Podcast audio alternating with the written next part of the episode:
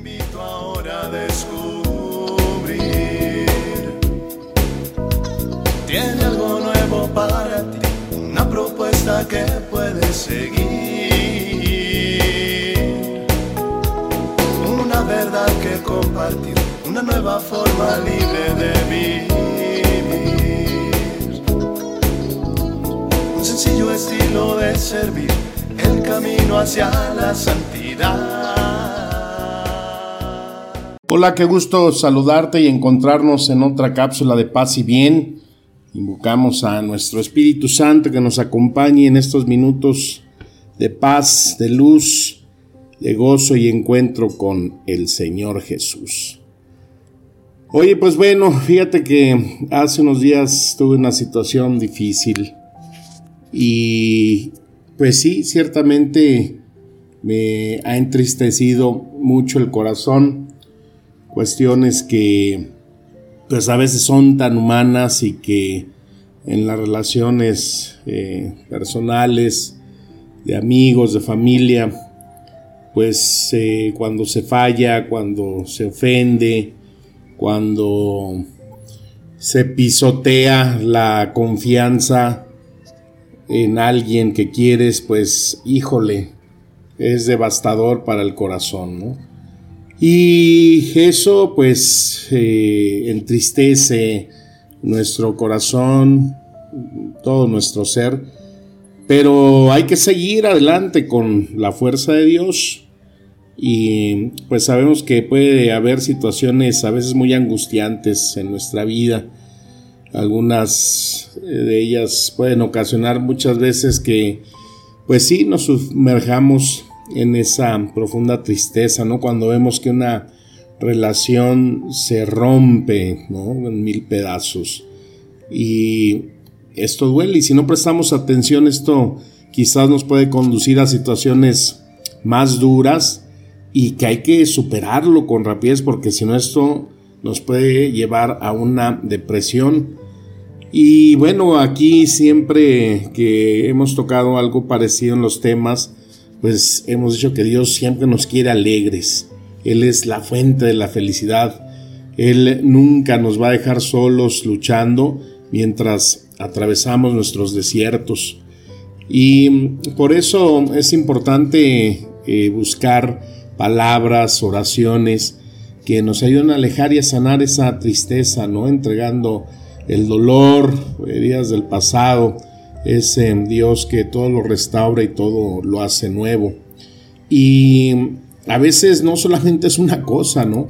Se junta una y otra y cuando ves que las acciones o actitudes de algunas personas afectan todavía más a otros y a veces vulnerables y a veces cuando estás cercano con alguien eh, querido pues ay qué difícil es no entonces, bueno, pues eh, retomar siempre lo que sea alimento, medicina para salir adelante, ¿no? Y, por ejemplo, el Papa Francisco nos quiere y nos habla constantemente de la alegría, que es uno de sus llamados para que seamos cristianos alegres, ¿no? Siempre usa esa frase de que quitemos la cara de pepino agrio.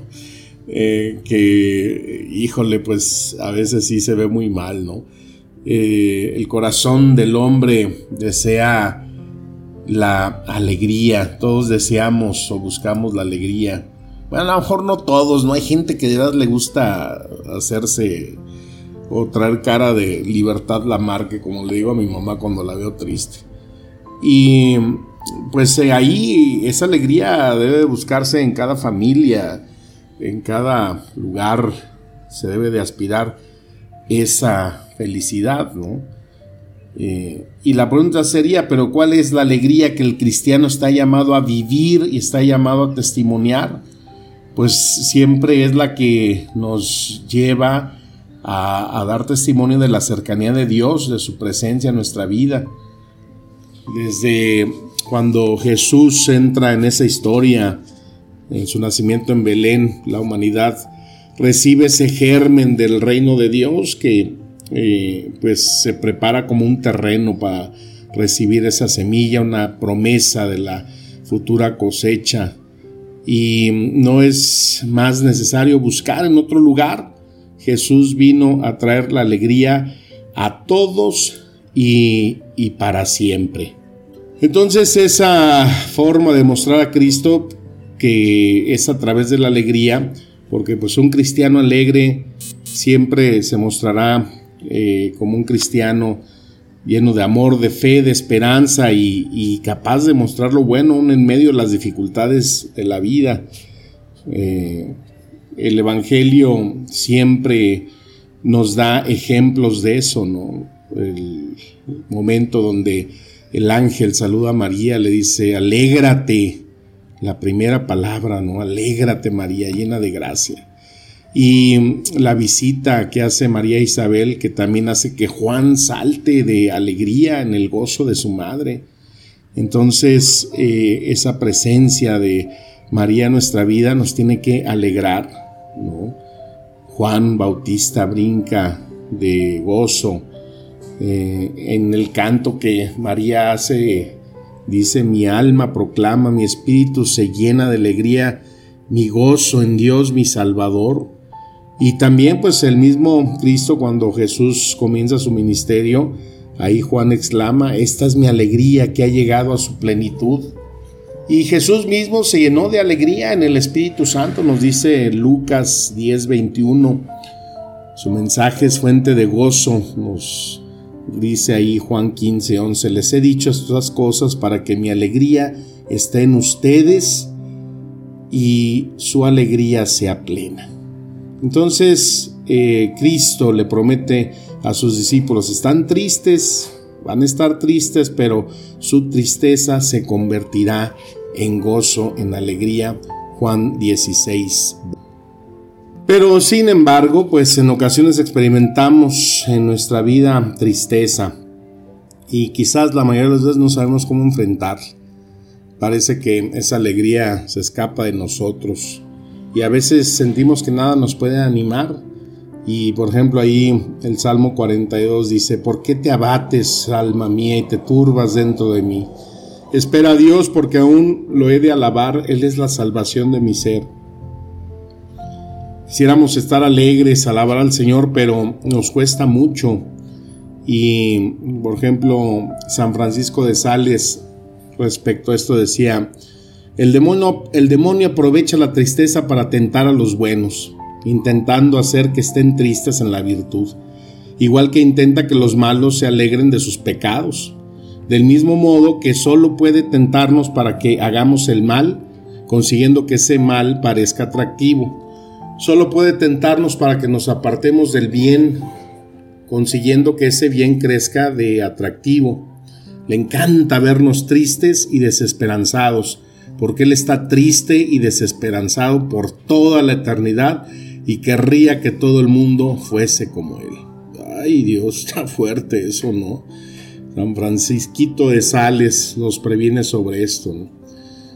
Entonces, sabiendo que Dios nos quiere alegres y que la tristeza es uno de los instrumentos del demonio para llevarnos a pecar, pues debemos de buscar compartir en todo momento.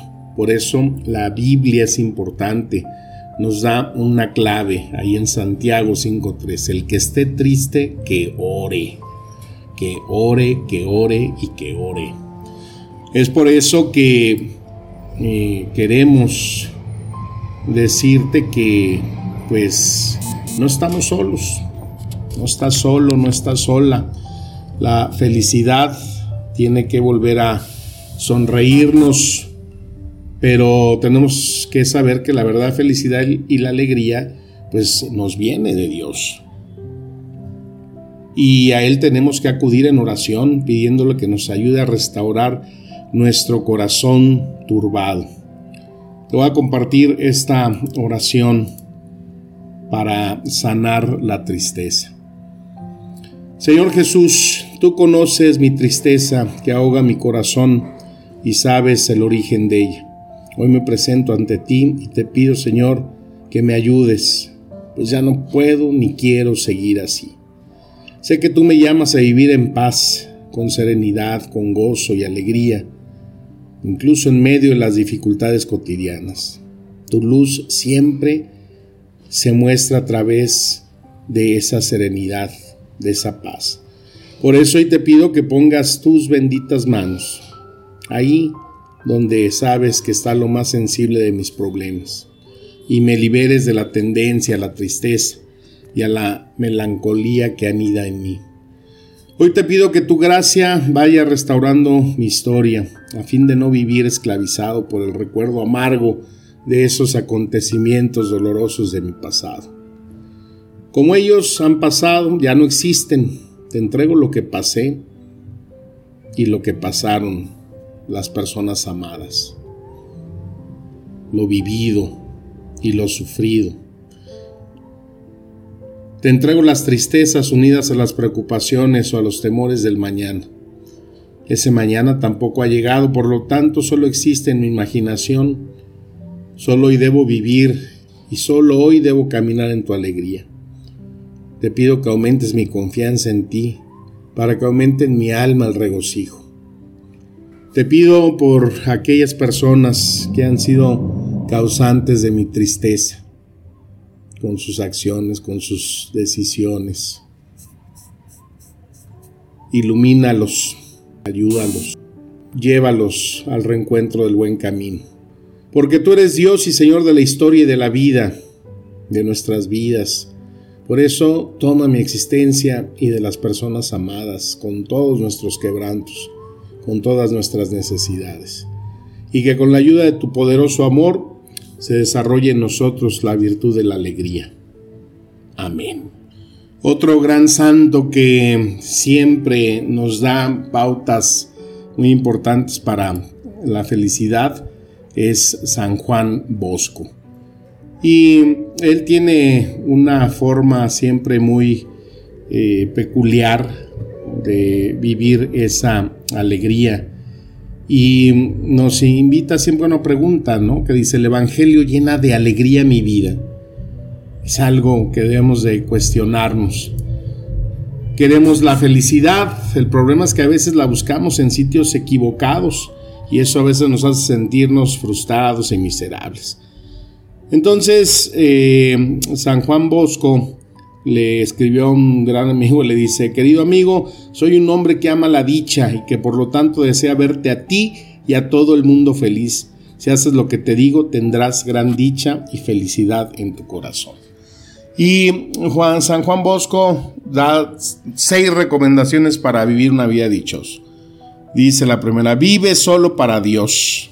Dos, sé un servidor. Nunca ofendas a nadie y sobre todo muéstrate siempre dispuesto a servir a los demás. Exígete más a ti mismo que a los demás. 3. Ten cuidado en tus relaciones. Eso es lo que es lo que nos trae a veces de capa caída. Dice, no confíes en aquellos que no tienen fe en Dios y que no obedecen sus preceptos. Ojo. 4. Gasta tu dinero cautelosamente. Sí, ¿no? Porque a veces luego cuando nos andamos agobiados porque no nos alcanza la lana, hijo, es terrible. Número 5 dice, sé humilde.